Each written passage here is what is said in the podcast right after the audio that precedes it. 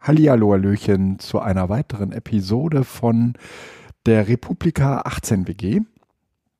Ähm, das wird wahrscheinlich auch die letzte sein, weil äh, eventuell machen wir morgen noch eine Episode von, von unterwegs oder äh, von der Republika selbst, wie das denn immer so ist. Aber die äh, äh Aussichten sehen im Moment so aus, dass wir alle morgen nach der äh, letzten Session hier abreisen werden. Ähm, wer ist denn dabei? Christine ist dabei. Und André ist dabei. Und Blanche ist dabei. Und der Guido. Wunderbar. So, dann, äh, wie immer, äh, was habt ihr euch angeguckt? Oder so, sollen wir erstmal so ganz allgemein über die Republika so an sich sprechen? Wollt ihr da Dinge loswerden? Darauf war ich jetzt gar nicht so richtig vorbereitet. Ich weiß. Das ist gut. Ja. Also, oder? Ähm, ich muss sagen, äh, dass äh, ich die Republika deutlich angenehmer erlebe als im letzten Jahr. Und ich habe im letzten Jahr, das kann man vielleicht nochmal nachhören, äh, ist vor allen Dingen als sehr, sehr unangenehm empfunden, dass äh, Werbung so allgegenwärtig war. Es gab auch Sessions, wo ich so nach zehn Minuten dachte, das ist hier irgendwie komisch. Irgendjemand versucht mir hier gerade ein Produkt zu verkaufen. Und hier geht es gar nicht um eine politische Botschaft oder eine gesellschaftskritische Fragestellung oder irgendwie sowas, sondern es wurde sofort es wurde so und äh, dann las man im Kleingedruckten äh, der äh, des Vortrags auch äh, sponsert bei Microsoft oder so. Und äh, dann wusste man okay jetzt kannst du den Raum verlassen. Und äh, von diesen Sessions ich sage mal Sessions gab's also hatte ich das Glück, in nicht so vielen zu sein. Vielleicht habe ich diesmal auch einfach klüger ausgewählt, aber. Wollte ich gerade sagen, vielleicht liegt es an deiner eigenen Filterkompetenz. Ja. Und es, ja. Habt ihr das gesehen bei der Games, äh, nicht Games Convention, sage ich schon, bei der äh, Media Convention haben sie äh, in, auf Stage 6 so zwei riesige Displays. Und in der Mitte sitzt das Podium und äh, links und rechts sind diese riesigen Displays. Und äh, da kam so Saturn-Werbung und so. Äh, und zwar, wenn man mit so einem Code den Verkäufern zwischen dem 2. und 12.5. sagt, hier äh, äh, kommt von der Republika, kriegst du irgendwie 10 Prozent. Mhm. Habt ihr das gesehen? Nee, nee. nicht. Ich auch nicht. Aber da also, war ich, glaube ich, noch nie. Ich war da, aber da war es tatsächlich nicht. Okay.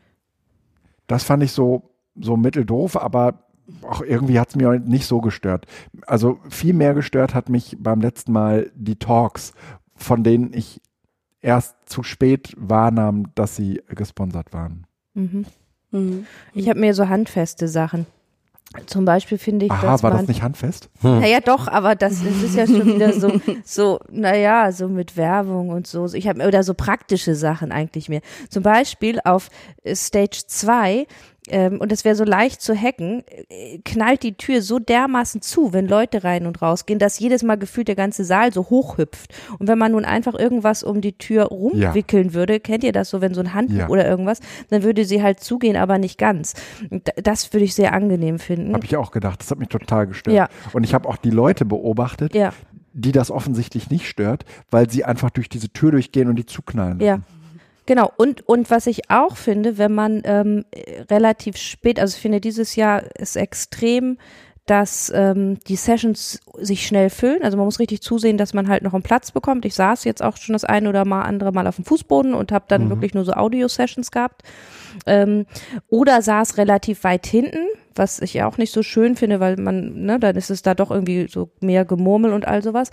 Und dann haben sie überall so wunderbare Leinwände und es wäre total gut, wenn sie einfach doch auch eine Übertragung auf diese Leinwände machen würden. Also da steht dann, wisst ihr, ja. die, die Leinwände auch gerade auf Stimmt. Podien Im oder Raum. irgendwie sowas ist, genau. Mhm. Und dann stehen da halt nur die Namen. Aber wenn du relativ weit hinten sitzt, dann siehst du die Leute meist. Aber die nicht. Leinwand. Genau, du siehst die Leinwand, mhm. aber nicht die Leute. Mhm. Und das wäre total schön und eigentlich ja einfach umzusetzen. Wenn man da einfach nochmal die Leute, es müsste ja gar nicht dann ne, einfach auf das Bild projiziert wäre. So, das, das, das würde ich mir wünschen, wenn ich mir was wünschen könnte.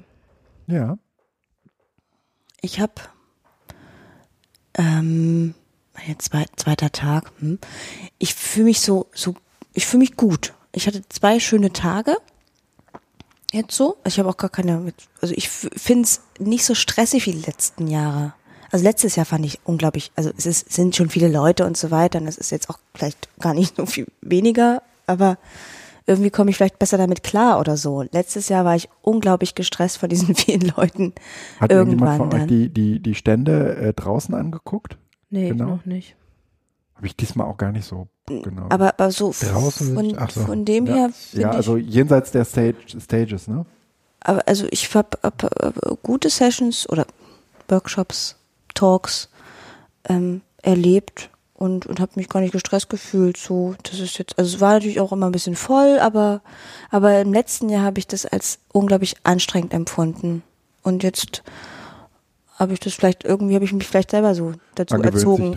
Ja, dass man früh genug, dass man früh genug irgendwo hingeht und nicht Und erst dann kurz gehe ich- bevor die Ja. Session anfängt. Ja, und dann gehe ich auch nicht zu diesen Dingen, wo ich denke, ach Mann, das ist vielleicht auch voll, das nervt mich dann eher, dann gehe ich halt dann nicht hin oder so.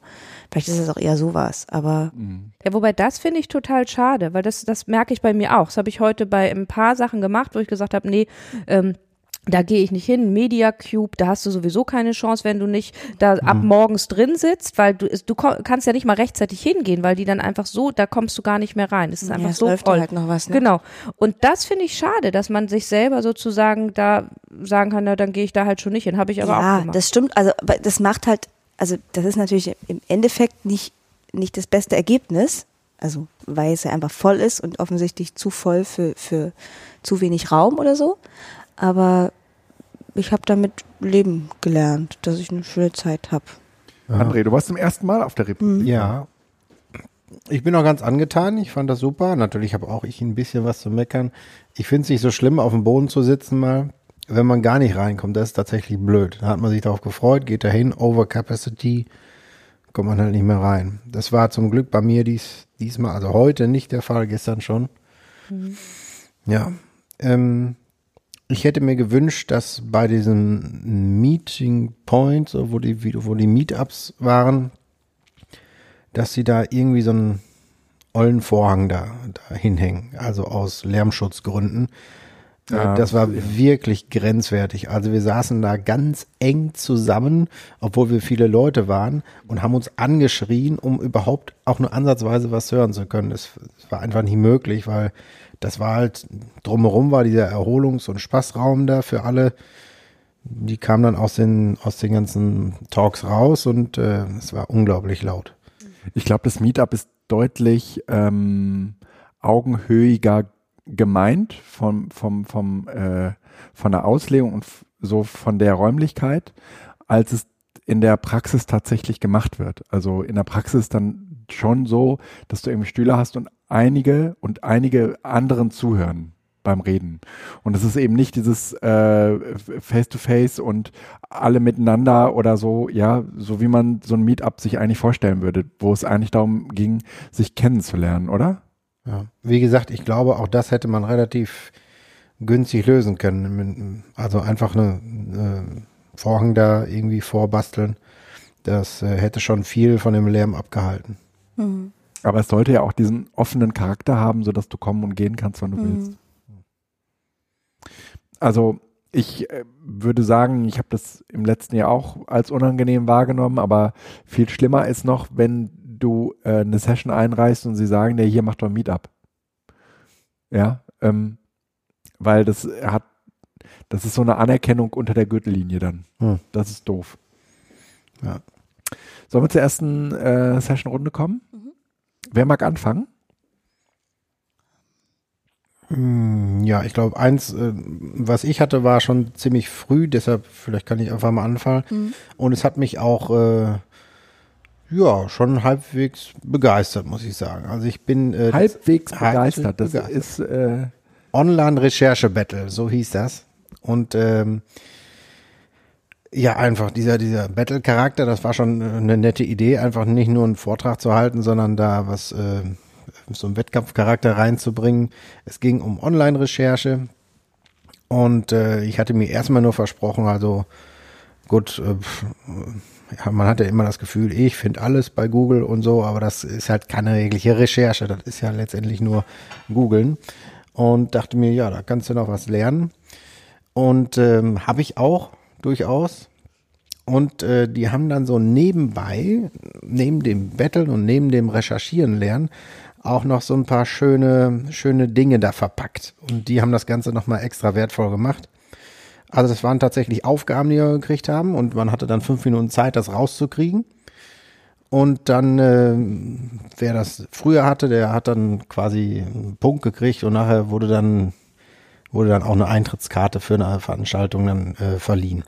Und äh, die Aufgaben waren halt fünf Minuten lang und dann wurde halt gezeigt, wie man da hinkommt. Und das erste war noch ganz oder relativ einfach. Da musste man so ein Plenarprotokoll aus der 19. Periode nach bestimmten Begriffen, in dem bestimmte Begriffe vorkommen, halt suchen.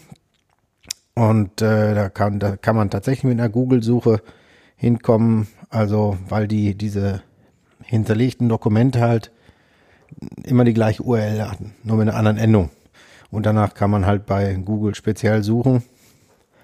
Und ähm, gut, man, ich habe mich da einfach durchgeklickt, dass die, äh, was war das, Bundesregierung.de oder so, irgendwie war das, die hat das halt letztendlich auch als Suchfunktion ja. angeboten. Da konnte man sich auch durchklicken. Das war noch recht einfach. Mhm. Zweite Aufgabe war, finde, wie war das, alle Personen auf Facebook, die, und dann war das auch so ein Parameter, die Klaus heißen, aus Berlin kommen und irgendeinen bestimmten AfD-Abgeordneten äh, äh, geliked haben. Und das war schon ein bisschen tricky. Da wusste ich jetzt nicht so genau, wie ich da hinkommen soll. Ähm, da haben die dann äh, so Tools vorgestellt, wie man das, wie man das machen kann. Ähm, letztendlich läuft das über eine Suchanfrage, die man über Facebook stellt. Und äh, dann kann man, wenn man die genau anguckt, diese Suchanfrage generiert ja auch eine URL dann und da sieht man dann die Parameter letztendlich aus und könnte die dann auch austauschen.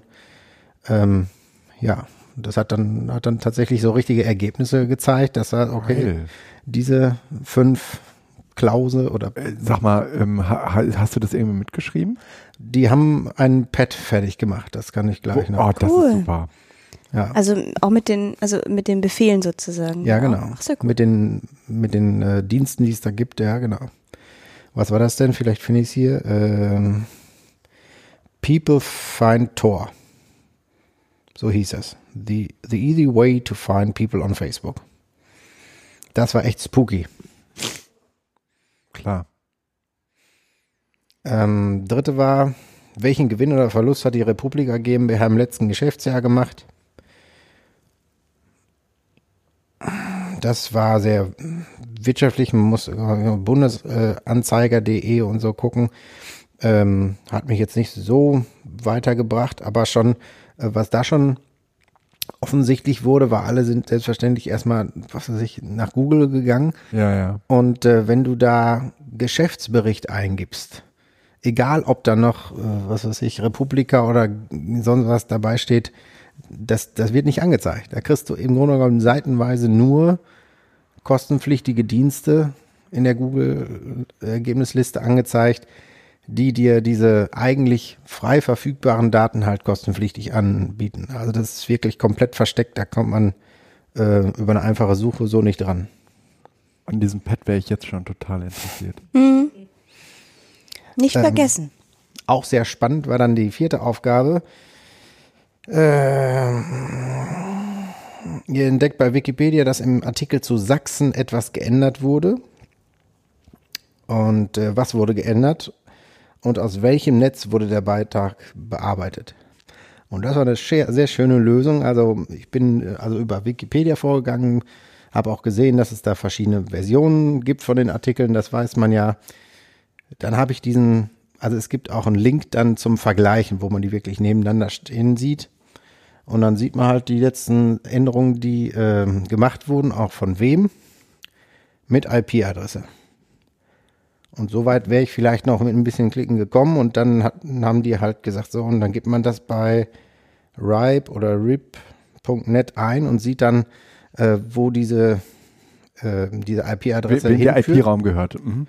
Und dann wurde halt klar, dass es von der Regierungsstelle aus Sachsen aus äh, geändert wurde und ja. man sieht ja im Vergleich, was gelöscht wurde und das waren halt entsprechend äh, die nicht äh, genehmen mhm gibt es einen schönen Twitter-Bot, der ähm, sich anguckt oder der dann anschlägt, wenn jemand aus dem Bundestags-IP-Netz äh, an einer Wikipedia-Seite etwas ändert. Bundesedit heißt der, genau. Ja, genau. Den haben sie auch da gezeigt. Und die letzte war, äh, da sollte, das war wieder relativ einfach äh, mit Bildern, nach Bildern gesucht werden. Letztendlich war die Lösung dann, um halt, ja, so Fake News aufzudecken, letztendlich. Ähm, eine Besonderheit war hier, äh, dass ein Tweet wurde halt, ich weiß, wie war das denn noch, bei einem anderen Dienst ähm, mehr oder weniger verbreitet, aber diesen Tweet gab es halt nicht mehr, den Original-Tweet. Und da konnte man mit dieser, mit Archive.org, mit der Wayback Machine halt gucken, ob der, ähm, ob der mal existent war und was da äh, drin stand letztendlich. Ja, das waren so die, äh, die Sachen. Und wie gesagt, neben dem Recherchieren lernen, wo ich durchaus auch noch Tipps für mich äh, gefunden habe, die ich so nicht kannte, ist halt auch, äh, sind so Sachen halt, Genau, recherchieren äh, ähm, verbinden wir immer mit dem Suchen in einer Suchmaschine, Ja. aber eigentlich nicht so mit diesem traditionellen Job, den ein Journalist macht, ja, der sozusagen ja eigentlich ein ganzes Set an Werkzeugen hat, ähm, äh, um ähm, zur Wahrheit zu gelangen. Ne? Mhm. ja, und so nebenbei haben sie dann so reingeschoben, dass ja ähm, Angehörige von Regierungen äh, Wikipedia-Artikel äh, löschen beziehungsweise un unangenehme Fakten daraus äh, retuschieren und das halt äh, am Beispiel dieser Fake News halt äh, irgendwelche ja, wie man das so kennt, irgendwelche Flüchtlingsfotos dann falsch zusammengestellt werden oder sowas, ne? und wie man das dann aufdeckt und so. Das war das alles so, so äh, im, im, im Untergrund und so hintenrum äh, hat man solche, äh, solche Sachen dann äh, gesehen und gelernt, wie man damit umgeht und so. Das war ganz, Cool. war ganz gut. Cool.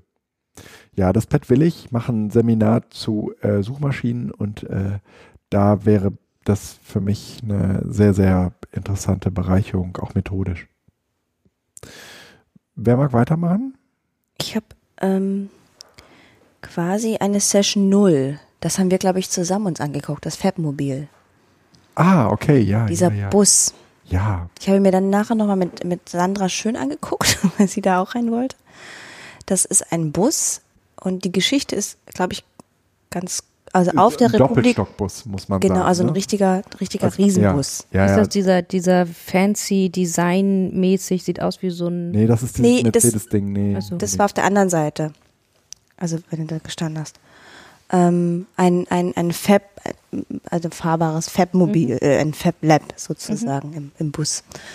Und das ist von der Geschichte her, glaube ich, ganz schön, weil das vor zwei Jahren irgendwie auf der Republika mal als Idee aufkam, wie macht man denn sowas? Also, würde denn sowas aussehen? Wer würde denn sowas ähm, finanzieren und so weiter? Dann haben die das wirklich gemacht. Das sind junge Menschen, äh, die Designer sind, also mit Designhintergrund und sind da, fahren jetzt durch Ostsachsen ähm, und sind ähm, Über die Dörfer. sehr, ne? über die, richtig über die Dörfer und sind sehr nachgefragt mit diesem Angebot und das ist insofern, also die haben auch Meetups gemacht und so weiter, aber da, das kollidierte leider mit anderen Sachen, deswegen sind wir da einfach so reingegangen und das war total schön da eingerichtet, also einfach ein, alles, jeder, jeder, jede Ecke wurde quasi verbaut, ähm, mit Holz und so weiter und lauter Geräten, die natürlich irgendwie ähm, sehr, sehr spannend sind.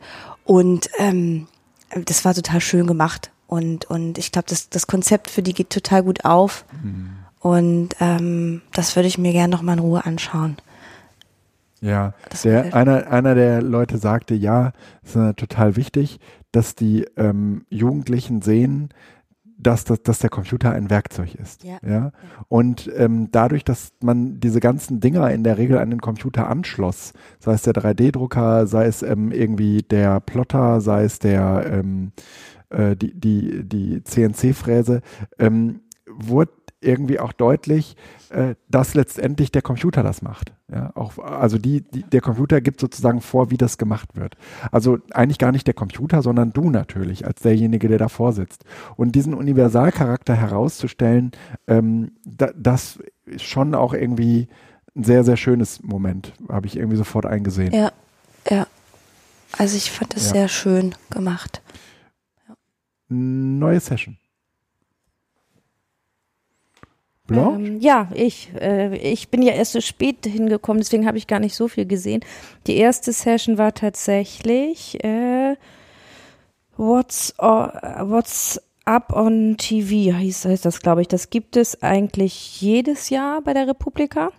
Und da werden so neue, also ein bisschen so, was sind die neuesten Entwicklungen im, im, äh, im TV-Bereich, beziehungsweise er hat es gleich eingeschränkt und gesagt, es ist jetzt eigentlich nämlich nicht mehr nur TV, sondern generell Entertainment, weil das ist eben nicht mehr so ganz einfach. Und dann ist das eigentlich immer eine sehr launige Session, weil halt irgendwie sehr lustige Formate vorgestellt werden. Auch irgendwie ein bisschen, wo man denkt, oh, okay, in die Richtung geht's. Aber so als Beispiel sowas wie ähm, das Gelbe vom Ei heißt es in Deutschland. Ist eine Comedy Back-Competition, wo die schlimmsten Bäcker gegeneinander antreten. Die schlimmsten? Um, ja, um die schlimmsten Sachen zu machen, äh, zu backen. so, also sehr, sehr spaßig, aber auch so Social Experiment, Experiment Sachen, irgendwie Old People's Home hieß das, for four years old, also mit kleinen Kindern, was echt, also wo man gedacht, okay, allein bei den Trailer kamen mir schon fast die Tränen, wo eben alte Menschen im Altersheim, also ich, ähm, ich glaube in England, ähm, also ich, ich glaube es waren zehn Freiwillige und dann hatten sie zehn vierjährige Kinder, äh, die dann eben äh, in, über eine Zeit lang da gemeinsam gelebt haben und Zeit verbracht haben. Dazu hatten sie dann so die, die Ärzte, die gesagt haben, wie sich das auf die Gesundheit von den älteren Menschen ausgewirkt hat, aber auch natürlich die totale, einfach herzerwärmende, rührende Komponente, wenn du dann halt ne, die alten, älteren Menschen, die am Anfang gesagt haben, ihr Leben wäre sinnlos und dann sind da die kleinen, niedlichen Kinder und plötzlich spielen die alle miteinander. Also schon irgendwie ein ganz interessantes Fernseh- oder TV-Format. Ähm, aber natürlich auch gesellschaftlich irgendwie gleich so, dass man denkt, ja, ist auch viel, wo man drüber nachdenken könnte. So, ähm, das waren so, so ein paar äh, ganz, ganz nette Formate, die sie vorgestellt haben und dann aber auch noch so ganz abgefahrene ähm, äh, Videoformate. Irgendwie das eine hieß King of the Mask Singer, ist vor allem in Asien berühmt. Da treten Sänger gegeneinander an und haben Masken auf, also du siehst nicht, wer das ist. Und es ist auch alles so, also es ist halt auch asiatischer Raum, deswegen ist das dann auch so gemacht, ne? Also auch die Schrift ist so wie in so einem schlechten Kung-Fu-Film und so, schon wieder so abgedreht, dass das schon wieder cool ist. Ähm, und dann geht's halt darum, dann ist das so ein, so ein Auswahl, also so, so, ein- so ein, ähm, wie, wie beim, bei der WM, ne? Also am Anfang sind es noch acht und dann werden es immer weniger, die gegeneinander antreten. Ähm, und man weiß halt nicht, wer das, wer, wer, wer da wirklich hintersteckt, hinter dieser Maske. Und ganz zum Schluss ähm, erfährt man es dann erst. Und es ist ein bisschen wie auch bei Voice of Germany und so, dass man sozusagen das Talent und die, die Musik steht im Vordergrund und nicht die Person so, ne? Ähm, ganz lustiges Format gewesen. Und mein absolutes Highlight bei der Vorstellung dieser Formate war dann eine finnische Comedy-Show. Äh, King äh, heißt die. Und das ist so abgedreht.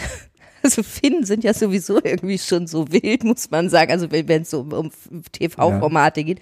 Ähm, und zwar ist es nachgespielt, es sind Comedians, ich weiß nicht, acht Stück oder so, und die wohnen dann in so einem Haus, so ein bisschen à la ähm, Big Brother und so eine Geschichten, aber es ist komplett gespielt, also inszeniert, das weiß auch jeder, es sind halt ja auch Comedians. Ähm, und die spielen dann nach so ein äh, Contest. Also die müssen dann so, so wie Deutschland sucht den Superstar, also dann natürlich Finnland sucht den Superstar, also treten dann so auf und dann werden die, und dann sind die immer so in Doppelrollen. Dann spielen die gleichzeitig die Leute, die mitmachen und die Leute in der Jury und sind dann aber natürlich so verkleidet und es ist echt abgedreht. Ähm, und die Zuschauer, also die echten Zuschauer, können aber anrufen und Leute rauswählen, also praktisch die Comedians rauswählen, äh, wie anhand wie gut sie die Performance von den Leuten so fanden. Also so, also medienwissenschaftlich irgendwie so irre, weil das so vielschichtig ist, wo man so überlegen kann, äh, ja, das ist echt krass, irgendwie jetzt ähm, einerseits Fremdschämen, aber andererseits ist es ja nur gespielt, wie da jetzt jemand das spielt, dass er es spielt, also äh, so macht, kriegt man so Knoten im Kopf irgendwie. Und dazu halt aber so finnisch vollkommen überdreht. Also, äh, also wirklich total überdreht. Das, das, da habe ich sofort irgendwie gedacht, muss ich mir mal angucken, hört sich super an. Ja. Und das waren eigentlich so die, die, die Highlights bei den Formaten. Okay. Danke. Äh, ich war mit Christine zusammen bei der Open Schufa Mhm. Und äh, da geht es im Prinzip erstens darum, den Punkt zu machen, dass Datensammeln ein relativ altes Geschäft ist Mhm. und äh, nicht erst von Facebook und Google erfunden wurde, sondern dass die äh, im Prinzip eigentlich mit uns zusammen unter einem Dach wohnen und äh, das äh, Geschäft auch ganz gut perfektioniert haben, äh, inklusive den, dem damit verbundenen Lobbyismus, äh, der dafür sorgt, dass man das alles, dass alles rechtens, rechtens zugeht und auch weiterhin rechtens zugeht, was äh, das Speichern und Sammeln und Zusammenlegen dieser Datensätze angeht.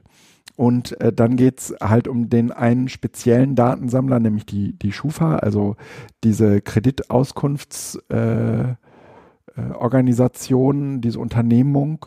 Und ähm, da haben sie einen Auszug aus einer Schufa-Info gezeigt, mh, wo man äh, diese, diese Scoring-Werte sah.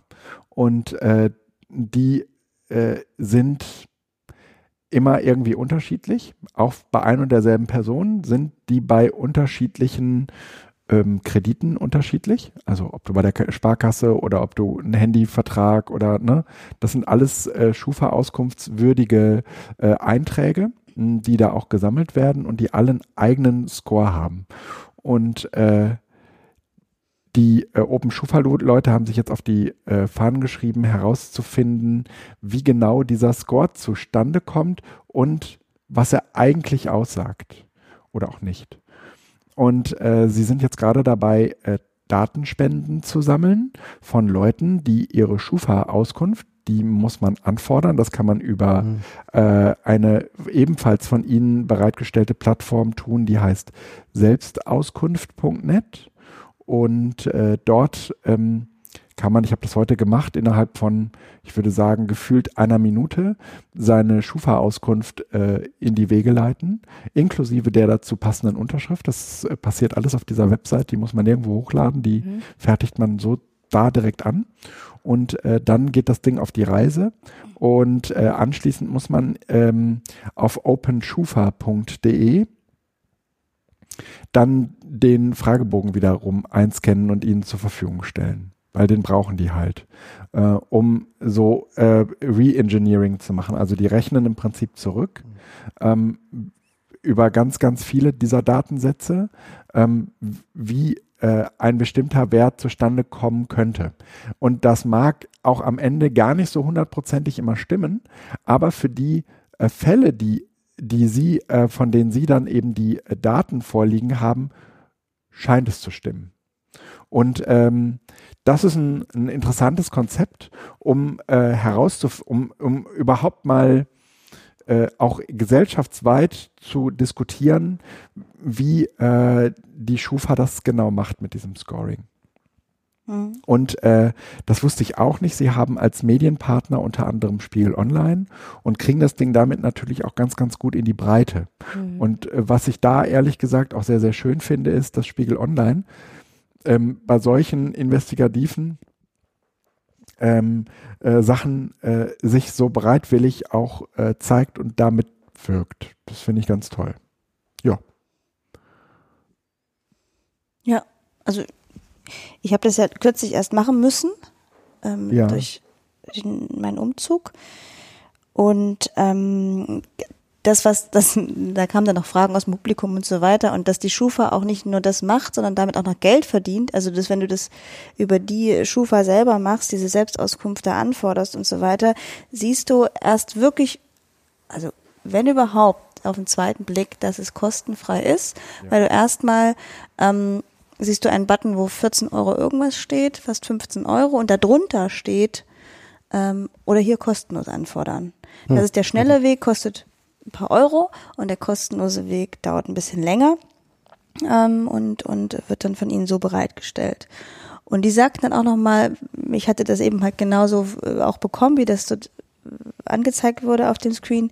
Ähm, je mehr sie reingucken gerade, deswegen brauchen sie eigentlich noch mehr Datensätze, umso undurchsichtiger wird es. Also sie müssen irgendwie diesen Code, also Ah, diesen Score mal kn- knacken, weil sie überhaupt nicht schlau werden aus dem, wie das überhaupt zusammengesetzt wird. Also da sind also du siehst dann eben halt diese einzelnen Kredite und dann ist so eine so ein komischer Ranking, was du überhaupt nicht nachvollziehen kannst. Also das ist Und die schreiben sich eigentlich als Schufa auf die Fahnen, dass sie das eigentlich nachvollziehbar, transparent machen wollen. Aber ist es de facto einfach überhaupt nicht. Und, und ich stellte mir dann auch die Frage, ich habe das dem der Hausverwaltung geschickt und die dann sicherlich dem Eigentümer, wie das halt so läuft bei Wohnungsgeschichten, dass du dich da völlig nackig machst.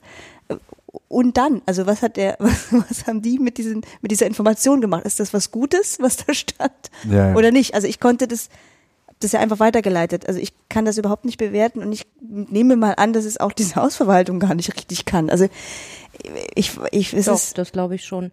Weil das, da steht ja genau sowas drin. Also da stehen ja dann, ist ja schon zusammengefasst deine Zahlungsmoral, deine Kredite, aber auch sowas wie, also nicht nur Kredite sind ja noch einfach, aber auch dein Zahlungsverhalten. Wie sehr kommst du in Verzug zum Beispiel mit Rechnung? Gibt es sowas? Ähm, wie sehr kommst du, also zahlst du, wenn du Kredite hast, die Raten pünktlich und all sowas? Und das ist ja für einen Eigentümer total, also würde man jedenfalls so meinen, total hilfreich zu gucken oder, ne, oder einfach darauf dann Rückschlüsse zu ziehen, hm, die zahlt dann wohl in Zukunft auch gut die Miete oder naja, wenn die schon ihre kleine Rechnung bei Händler XY nicht richtig zahlt, wie soll die denn dann irgendwie die Miete zahlen? Und das ist ja nur eine Sache, die Ja. da drin steht. Da steht ja noch viel, viel mehr drin.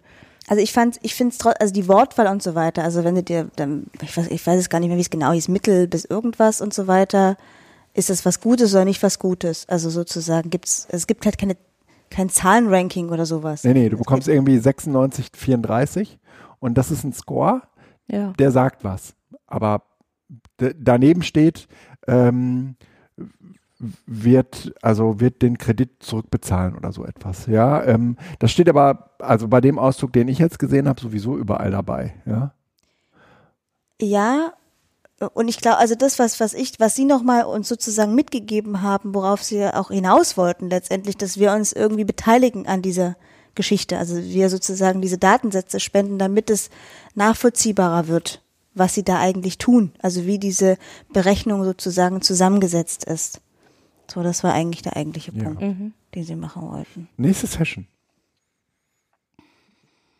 Ich war bei Nora Wunderwald. Da bin ich tatsächlich reingekommen. Es war sehr voll. Auf dem letzten Drücker noch. Und ähm, sie ist, wenn ich das alles richtig verstanden habe, inzwischen Verlegerin sozusagen, will so ein Magazin rausbringen. Ich glaube sogar Print. Sogar sogar Print? Print, Ja, um sogar, das wurde Willen. tatsächlich genauso Und wieso auch durften nach, die auf die Republika sprechen? noch, noch mal nachgefragt, ja, wieso sie sich denn jetzt für Print entschieden hätte und so. Das hatte sie dann, äh, fand sie besonders wertvoll. Also man könnte sich solche Dinge ja, weil sie physisch sind, auch in den Schrank stellen und so. Sie wollte gerne Print Ja, machen. kann man auch verbrennen, weil sie physisch sind. Jetzt ist sie aber nicht, zumindest nicht vorrangig als Verlegerin da gewesen, sondern weil sie 20 Jahre alt ist. Und äh, ihr Talk hieß selbstbewusst aufwachsen mit und trotz Social Media. Das war die, die eigentliche äh, Geschichte Okay. da. Und ähm, dann hat sie im Grunde genommen so ihr, so die letzten fünf, sechs Jahre da äh, Revue passieren lassen und es kam halt die Fünf, sechs Jahre. 14, 15. Mhm. Mhm.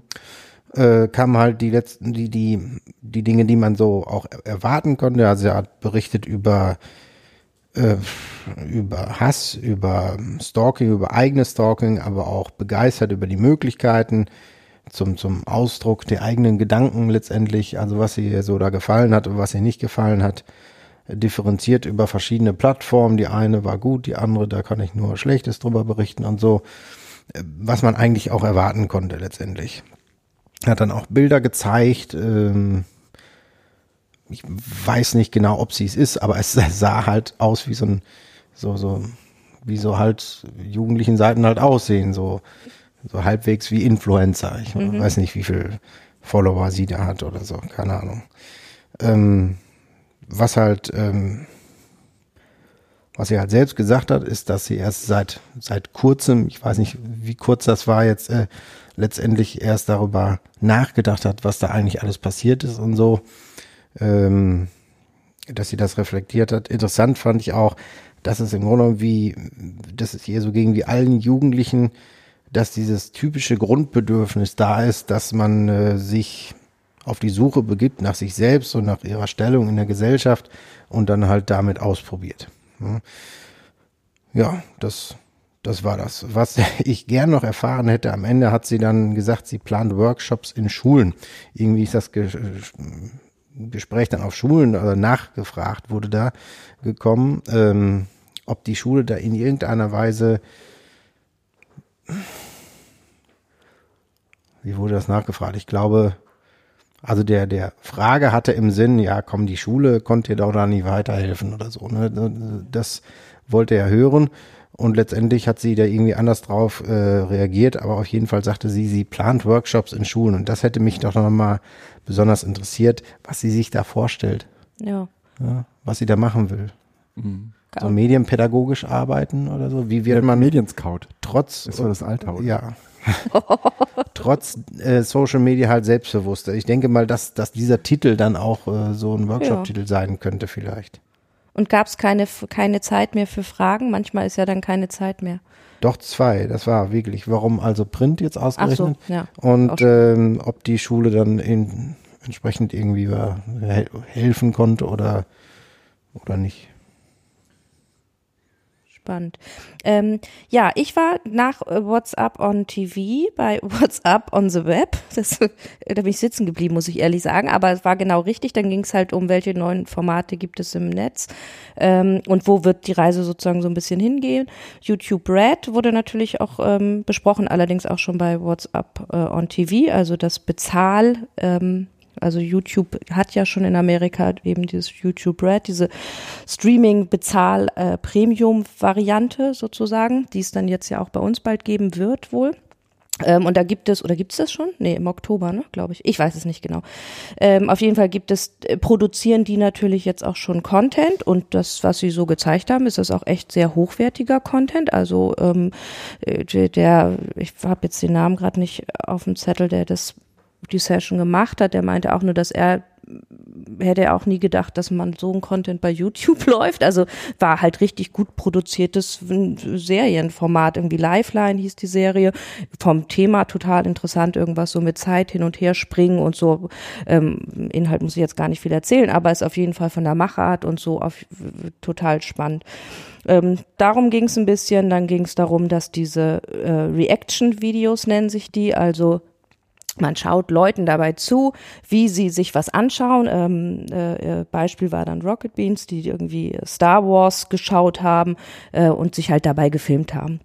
Ist jetzt kein neues Format, aber ist immer noch äh, mhm. oder wieder aktuell, wird wieder viel gemacht. Mhm. Äh, und im Fernsehen gibt's das nicht, oder? Dass man guckt, wie Leute. Naja, doch, gab's nicht auch früher mal so Nee, das waren dann auch so Indie-Sachen oder so offener Kanalsachen, dass Leute dann so gesagt haben, man guckt, wie man was guckt, ne? So. Ja. Stimmt, ja. Aber im, im, im also im Online-Video oder Webvideo gibt es das ja schon länger und das ist auch was, was Sie gesagt haben, es wird viel gerade wieder aufgerollt. Also es gibt so ein bisschen so ein Revival von alten Formaten, das jetzt eben auch, dieses Reaction-Video. Ähm, das wird sozusagen jetzt wieder hervorgekramt. Also soweit ist es schon, dass jetzt so Formate wieder hervorgekramt werden können äh, und so und dann nochmal wieder. Ähm, genau, das ist eben auch ganz spannend. Und dann und da habe ich mich fast ein bisschen modern gefühlt, fragte er, wer denn äh, von uns äh, HQ Trivia kennt. Das ist eine App und jetzt gucke ich mal hier in die Runde und sag mal, wer von euch kennt das? Never. Ah, HQ Trivia ist eine Quiz-App. Hey, alle, alle schütteln den Kopf. Ich mhm. kannte es tatsächlich auch nur, ich gebe es zu, von meinem Sohn. und das, da sagte eben der, der, der Workshop-Mensch, dass es eben, sieht da schon auch ähm, als wahnsinnig, äh, als Trend und so, da wird es wohl auch die Reise hingehen. Das ist eine App, die, eine Quiz-App, die zweimal am Tag live Quiz macht. Mhm. Und ähm, aber so ein bisschen wie in Richtung Wer wird Millionär? Also es gibt zehn Fragen und du spielst die. Ähm, und zwar, man spielt das gemeinsam quasi und je nachdem, wie viele Leute drin bleiben und die Fragen richtig haben, kriegst du Geld. Aber das ist so im Cent-Bereich.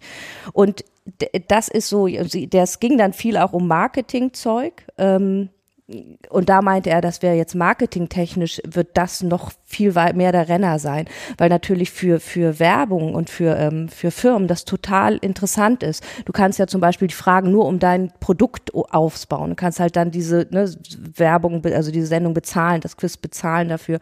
Ähm, du kannst da dann irgendwelche Zwischensachen, Screens einblenden. Das ist im Moment noch nicht so, aber das wird dann alles kommen. Und da sagten sie, das glauben sie schon, dass das jetzt ein Trend ist, da wird's hingehen. So dieses Live-Quiz, so. Genau. Ähm, und das war eigentlich schon, die ging relativ kurz, die Session, und das war dann so das, wo, was sie sagten, wo es hingehen wird. Wirklich, da gibt's Geld zu gewinnen auch. Ja, da kann man Geld gewinnen, aber das ist, man, man kann, ich glaube, ab fünf Euro kannst du es dir auszahlen lassen und du gewinnst aber also so gut wie nichts. Und er hatte dann im Raum auch gefragt, wer kennt es? Das waren auch jetzt nicht so viele, die es kannte. Und dann meinte er auch, und wer von euch hat schon mal über zehn Euro gewonnen? Und das, ich glaube, dann hatte sich dann keiner mehr gemeldet, ne? weil du gewinnst das eigentlich de facto so nicht. Aber trotzdem ist der Suchtfaktor enorm hoch, wenn du damit einmal mitgemacht hast. Ja, André ins- installiert sich schon, glaube ich. Ja, das hat mir gesagt. Willst du weitermachen? Wir haben ja die, die zweite Session auch noch zu, zusammen. Wir haben noch die zweite Session zusammen gemacht. Education 3.0 sind YouTuber die besseren Lehrer.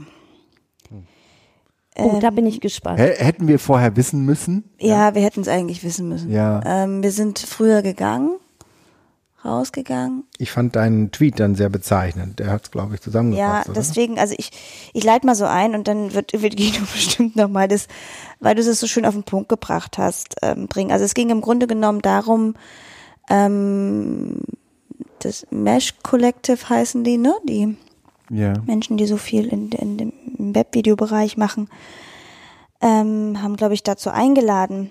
Ähm, und es war ein äh, Lehrer da, ich glaube aus Berlin, und der aber gleichzeitig Gewerkschaftsmitglied war Bei der GW ist der. Hm. bei der GB. Ähm, so von, von, von der Seite und auch eine YouTuberin, die in ähm, äh, der offensichtlich sehr erfolgreich ist und so weiter. Und jemand, glaube ich, von der TinCon, so, also junge Zielgruppe quasi für, für also ja. Ja, ich glaube, also ich ich glaube, sie war Schülerin oder jedenfalls erzählte sie noch relativ nah von ihrer Schulzeit. Also so, das war so die, die das, das Setup.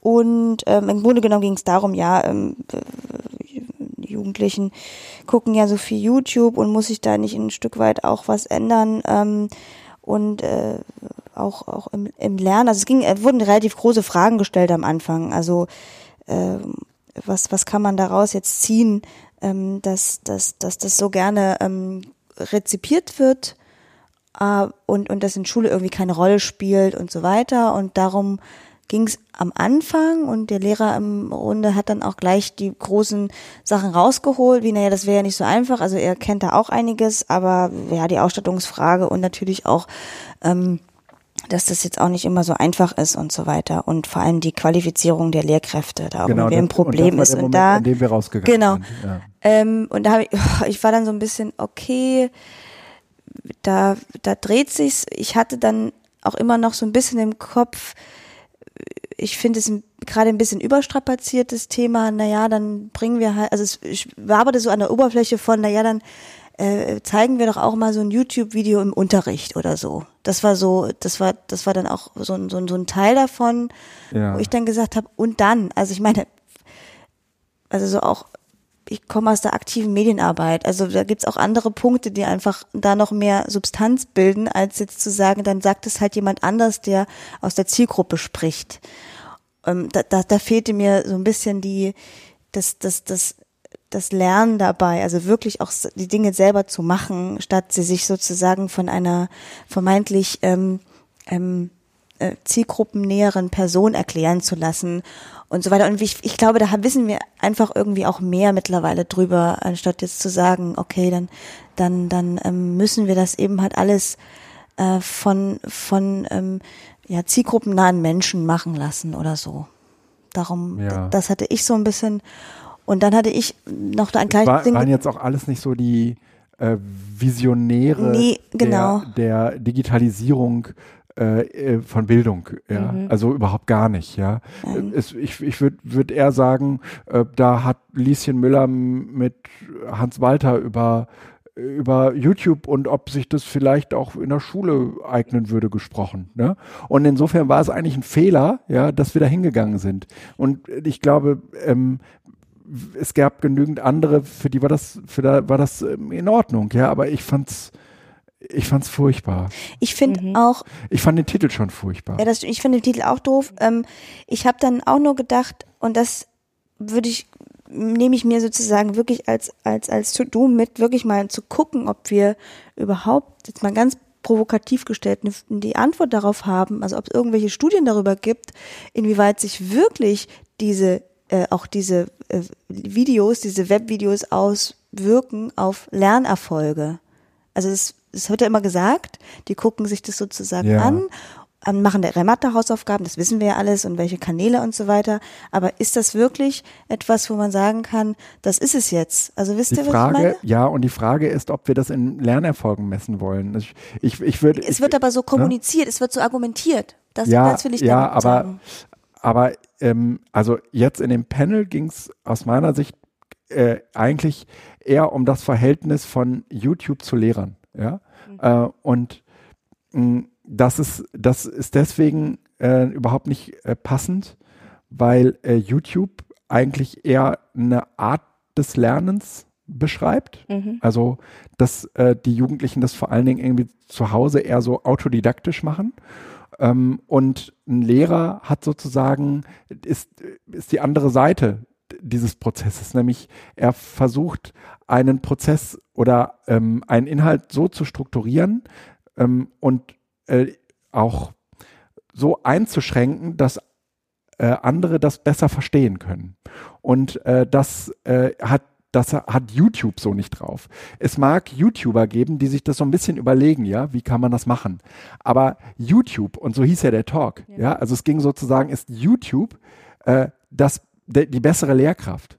Und dann würde ich sagen, definitiv nicht. Ja? Nee, und, und man muss ja auch sagen, YouTube ist ja auch, also das ist ja Keine Lernplattform. Nee, genau, und das muss aber YouTube ja auch nicht sein. Und ich, also, weil, Christine, weil du gerade sagtest, naja, mal immer gucken, man würde gerne eine, eine Statistik haben, wie sehr das sich wirklich auswirkt. Und ich finde, es ist ganz einfach und der Titel müsste sein, YouTube als Lebenshilfe. Denn wenn jetzt mal auch nur jeder von uns überlegt, äh, wer von uns hat schon mal ein YouTube-Video angeguckt, vielleicht in den letzten drei Tagen, weil er irgendein Problem hatte und eine Lösung wollte. Ähm, also ich, ich habe es gerade, ich glaube, vorgestern gemacht, weil ich nicht mehr genau wusste, wie so ein Lockenstab funktioniert. Und dann gucke ich mir natürlich ein YouTube-Video an, weil was soll ich sonst machen? Also das ist doch ganz naheliegend und das ist nicht begrenzt auf Schule und das hat aber auch nichts mit, also da, da würde ich Guido recht geben, der Titel ist total falsch. Ähm, und YouTube erfüllt eine andere Funktion inzwischen. So. Und es, es hilft äh, allen Menschen und eben auch äh, Kindern und Jugendlichen dabei, ähm, sich selbst ähm, Dinge beizubringen. Und äh, zwar nicht, indem sie eine Anleitung lesen oder äh, die Wikipedia heimsuchen, sondern indem sie sich etwas von anderen abgucken. Und das wiederum ähm, ist auch nur einer von möglich, allen möglichen Kanälen. Denn wer äh, ein solches YouTube-Video mal gesehen hat und danach versucht, eine Krawatte zu binden, der wird scheitern. Ja? Jedenfalls äh, erst einmal, weil es letztendlich mehr bedarf, als ein YouTube-Video zu gucken, um es zu können. Also ich muss es sozusagen dann auch machen. Ja? Das, das ist der, dann, dann, dann muss ich das präzisieren, was ich gerade gesagt habe, weil das wahrscheinlich, dann, dann habe ich das falsch for- formuliert. Mir ging es darum, dass es ganz oft so gesagt wird, ähm, dann nutzen die das halt zum Lernen. So. Dann gucken die sich halt das Video an. Das meine ich mit Lernerfolg. Also, dass sie sozusagen dann sagen, na ja, dann müssen wir doch jetzt gar nicht mehr, dann gucken die sich doch alles, das machen die doch dann selber. Und das ist ja nicht, das geht ja gar nicht. Das ist das mit Nee. der Krawatte, was du gerade meinst. Ja, obwohl das mit- funktioniert ja nicht so, nicht so, also das kannst du ja nicht einfach so durch irgendwas anderes ersetzen. Das funktioniert ja einfach Genau. gar nicht. Aber das Abgucken ist, glaube ich, das wichtige Element. YouTube ist sozusagen da, damit man abgucken Und dann kann. machst und, du's und, aber. Und dann machst du es. Und frontale YouTube-Videos, die es ja durchaus auch gibt, ich, das wäre mal interessant. Wie sehr werden die denn eigentlich genutzt? Und also es gibt doch tausende von diesen. Ich erkläre jetzt bei Mathe, würde ich sagen, na gut, da geht's immer noch, weil dann da kannst du ja dann auch zeigen und dann verstehst du es. Aber was weiß ich, andere Lernvideos, wo es frontal ist und da, die, glaube ich, funktionieren eben genau nicht so gut wie eben die klassischen, so wird die Krawatte gebunden. Naja, und ich würde auch sagen, ich ähm, habe heute irgendwie erzählt, meine Tochter schreibt morgen eine Mathearbeit, wir müssen eine Prozentrechnung lernen und dann sagte irgendwie jemand zu mir, aber dafür gibt's doch YouTube. Und dann sage ich, ja, aber YouTube sagt dir nicht, was richtig und was falsch ist. Ja, also äh, YouTube zeigt dir, wie du es machen kannst, aber YouTube kann nicht sozusagen mit dem Problem umgehen, ähm, dass du etwas machst und nicht weiß, ob es richtig oder falsch ist. Ja, ja und kleiner. YouTube kann, glaube ich, kleiner das lösen. Also ein, eine, weißt du, einen kleinen Bereich zu erklären, ja. ist, glaube ich, einfach. Einen gesamten, ne, so mhm. mal eben Prozentrechnung, weiß ich auch nicht, ob das über YouTube jetzt so wunderbar funktioniert. Vielleicht auch schon, mhm. keine ja. Ahnung. Also YouTube bietet halt die Möglichkeit, durch seine Vielfalt halt äh, jeden anzusprechen. Mhm. Und das, genau. das äh, ist halt was, es kann sich jeder, wenn er da ein bisschen Zeit investiert und drei, vier, fünf Videos mal anteasert, äh, sagen, okay, der erklärt mir das so, dass ich das äh, verstehen kann. Und da kann natürlich, also äh, ich als Lehrer kann das ja sagen, man muss sich äh, tatsächlich diesen Vergleich äh, kann man schon herziehen und, und sagen, ja, haben wir Lehrer denn noch das Wissen gepachtet? Na, offensichtlich nicht. Es kann ja auch selbstständig sich erarbeitet werden, weil es steht ja sehr viel im Internet.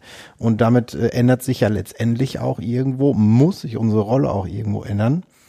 Ne, dann hat ja, aber Lernen hat trotzdem auch was mit Üben zu tun. Also du kannst sozusagen nicht alles, finde ich, in dich reinbimsen. Natürlich kannst du vieles besser verstehen und auch Zusammenhänge ähm, nochmal umgedeutet äh, äh, hervorbringen. Aber ähm, zum Beispiel in diesem ganzen MINT-Bereich ähm, äh, geht, brauchst du die Übung, um sozusagen Dinge zu durchdringen. Es reicht halt einfach nicht, dass dir jemand erklärt, wie Prozentrechnung geht, das, das sondern du brauchst richtig. sozusagen auch einfach mal zwei, drei Stunden, wo du eine Aufgabe nach der nächsten löst. Naja, und ja? im MINT-Bereich würde ich sagen, funktioniert es, finde ich, noch relativ gut. Aber überleg doch mal sowas wie Deutsch, also Interpretation. Wie soll das denn, also das ja, wird es doch schon schwieriger mit dem, bin ich jetzt richtig oder, oder bin ich jetzt nicht so richtig? Vielleicht, vielleicht sollte man eher, das hat, glaube ich, die, die Dame das, das, das junge Mädel von, von der TÜNCON gesagt, ich weiß gar nicht mehr genau.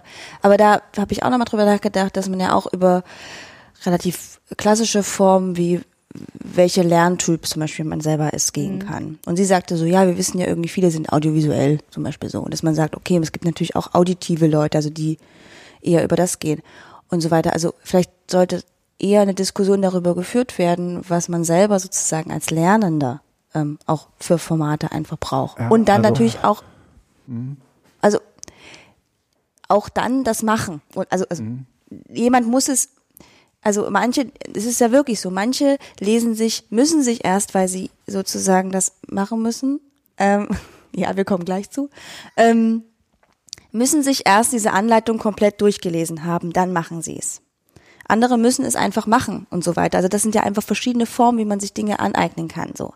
Und, und die Übung brauchst du ja so oder genau, so. Also auch in, der, in verschiedenen ne? Formen. Ja, ja. Also du kannst, und es ist ja nicht, und deswegen ist mir die Debatte einfach zu, zu oberflächlich darüber, na ja, ist doch klar, die gucken sich das alles an. Also das ist, das stimmt Aber einfach ich, so nicht. Und ich glaube, das, was André gerade sagte, äh, die, die Vielfalt ist halt größer. Du kannst dir deinen eigenen Lehrer quasi mhm. aussuchen. Und das ist, glaube ich, ein wichtiger Punkt. Du bist eben nicht mehr darauf angewiesen, dass du eben Lehrer XY das hast. Ist und aber kein wenn du, Lehrer. Naja, aber du, die, die Art und Weise, also auch die Darstellungsform kannst du dir doch aussuchen. Es gibt doch unterschiedliche Weisen, wie Stoff äh, erklärt wird. Und du darfst, darfst nicht äh, Äpfel mit Birnen vergleichen. Natürlich kann ein, ein Video im Grunde genommen nur verglichen werden mit einem frontalen Vortrag eines ja. Lehrers. Das können wir eins zu eins vergleichen. Aber ja. es ist natürlich nicht der, der Kontext von Unterricht. Das könnte man so ein bisschen simulieren, wenn man sagt, okay, ich habe hier einen MOOC fertig gemacht, da sind Quizfragen zu, da sind Videos eingebettet und, und, und so, dann hätte man ein bisschen komplexeres äh, Setting. Und das könnte man dann eher vergleichen, okay, ähm, sind nicht, nicht YouTube-Videos und Lehrer, sondern äh, so ein MOOC und eine Unterrichtsstunde. Das, das könnte man schon eher miteinander ja, vergleichen. Und ich, ich will nochmal sagen, auch was, was du jetzt gerade zu den Lerntypen sagst, ja, mhm. ähm, es mag sein, dass es sie gibt und trotzdem würde ich sagen, ähm, es gibt viele Fächer, ähm, da geht es gar nicht so sehr darum, äh, welcher Lerntyp ich bin, um einen Zugang zu diesem Fach zu kriegen. Mhm. Ähm, braucht es sozusagen das praktische Anpacken. Ja, also Chemie lernst du am besten mit einem Experiment auf dem Tisch. Und da kann kommen, wer will und irgendwie sagen, ja, ich bin ein audiovisueller, audiovisueller Typ, ja, oder ich bin eher so ein Schrifttyp und ich kann mit so einem Experiment überhaupt nichts anfangen. Das ist Mumpitz. Also in dem Augenblick, wo ähm, die, wo die, wo die äh, Menschen sich, sagen wir mal, mit solchen Dingen ähm, ja handwerklich ähm, manuell auseinandersetzen müssen, äh, ist das mit den Lerntypen äh, ad absurdum geführt. Ja, klar. Äh, Handlungsorientierung, das Externalisieren von, Ja, von oder? äh, Inhalt. Ich, ne, ne, aber- nicht. Aber wenn man nochmal auf den Vortrag zurückkommt, ich meine, so war ja auch der Vortrag nicht gemeint, oder? Also der Titel ist ja äh, sowieso einfach nur, damit er halt wahrscheinlich gut zieht. Aber ich glaube, also dass sie haben doch nicht ernsthaft gemeint, dass YouTube den Lehrer ersetzen könnte oder oder oder Ich oder, weiß nicht, wie oder ernst sie das gemacht Ja, haben. das haben Also, sie sehr ernst gemeint, deswegen haben sie ja einen Lehrer eingeladen. Ja? Also, aber lass uns das abschließen. okay. Lass uns das abschließen. Ja, okay. Ähm, wir sind dann auf jeden Fall da raus und ich bin dann äh, zu äh, äh, Was ist ein Bot und äh, wie erkenne ich ihn gegangen. Von äh, ja, Social Bots, wie Social Bots die Kommunikation verändern. Und das war äh, ein sehr, sehr erfrischender Talk von Luca Hammer. Und der, um nicht mal eben eine Kapitelmarke setzen, so, äh, nee, das hat nicht geklappt. Oh, fuck, es tut mir leid äh, Leute, hier kurz mal eben, ich habe hier ein bisschen Ärger mit den Kapitelmarken, aber wenn ich die jetzt nicht setze, äh, dann weiß ich nicht mehr, wo was war. Also, ähm, Luca Hammer über die Social Bots. Und er hat halt Twitter untersucht und festgestellt, es gibt keine. Also jedenfalls nicht die, von denen man immer glaubt, dass es sie gibt, nämlich die, die von, von äh, menschlichen äh, äh, Verhalten zu, nicht zu unterscheiden sind. Natürlich gibt es da draußen Bots, aber das sind Bots, den, den siehst du fünf Kilometer gegen den Wind an, dass sie ein Bot sind. Ja? Entweder weil sie alle zwei Stunden etwas twittern äh, oder weil sie, ähm, sagen wir mal, immer das Gleiche twittern oder weil sie nur retweeten und so weiter und so fort. Ähm, und insofern sagt er, äh, dass das ist alles gar nicht mehr so einfach und äh, es ist vollkommener äh, Blödsinn, äh, davon irgendwie so einer, also, also von so einem Massenphänomen zu reden.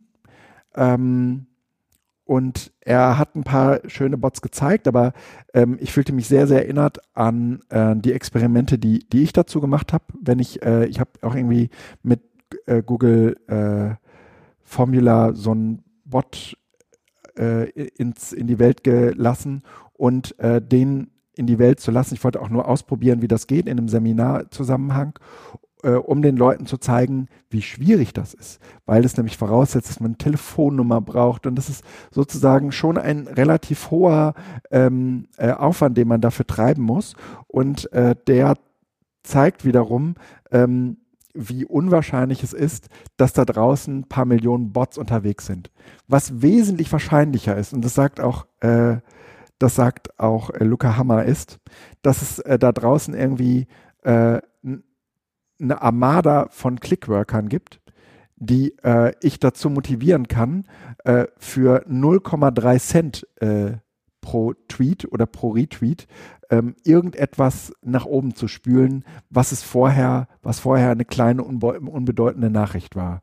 Aber das ist kein Bot, sondern das ist ein ganz anderes Phänomen und äh, da müssen wir so ein bisschen genauer auf die Clickworker-Plattformen und die Aufträge gucken, die da vergeben werden und dann werden wir so etwas total häufig finden, ja. Leute, die irgendwelche Kommentare äh, unter irgendetwas setzen sollen, die irgendetwas bewerten sollen, die irgendetwas retweeten sollen ähm, mit ihren 20 Accounts und so weiter und so fort. Insofern war das ein, ein sehr beruhigender und, äh, wie soll ich sagen, ähm, unaufgeregter Talk. Wer mag weitermachen? Ich war noch äh, bei Jöran.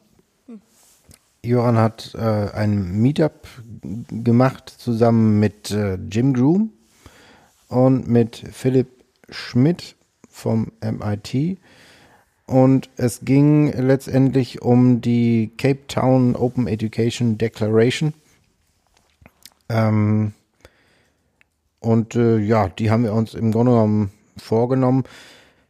Es war äh, so ein äh, Meetup, äh, wo dann äh, Gruppen gebildet wurden und das war auch gut, wie gesagt, wegen der akustischen äh, Situation da. Man hat dann halt mit äh, drei, vier, fünf Leuten nur die Köpfe zusammengesteckt. Das hat super funktioniert. Ähm, man konnte sich die Themen so ein bisschen aussuchen, also die, die Teilaspekte von OER letztendlich, die äh, da drin stehen in dieser Declaration oder in dieser Broschüre, die man da äh, runterladen kann oder hat er auch verteilt. Und ich habe mich bei Open Pedagogy äh, dazu gesetzt und nachher bei, was waren das? Irgendwelche rechtliche Geschichten.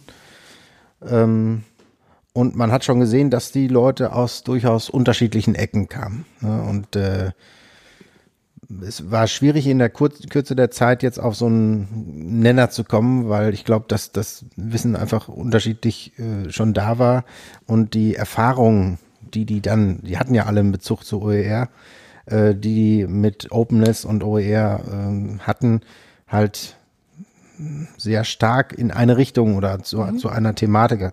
Ähm, äh, ja, das hat man, hat man dann gemerkt. Es war letztendlich ähm, gut organisiert. Wir hatten dann diese Teilgruppen und die haben dann alle versucht, äh, zusammenfassende Tweets zu machen unter diesem Hashtag CPT10 und RP18 zusammen und das kann man dann ganz gut nachvollziehen, was darüber äh, diskutiert wurde letztendlich. Mhm.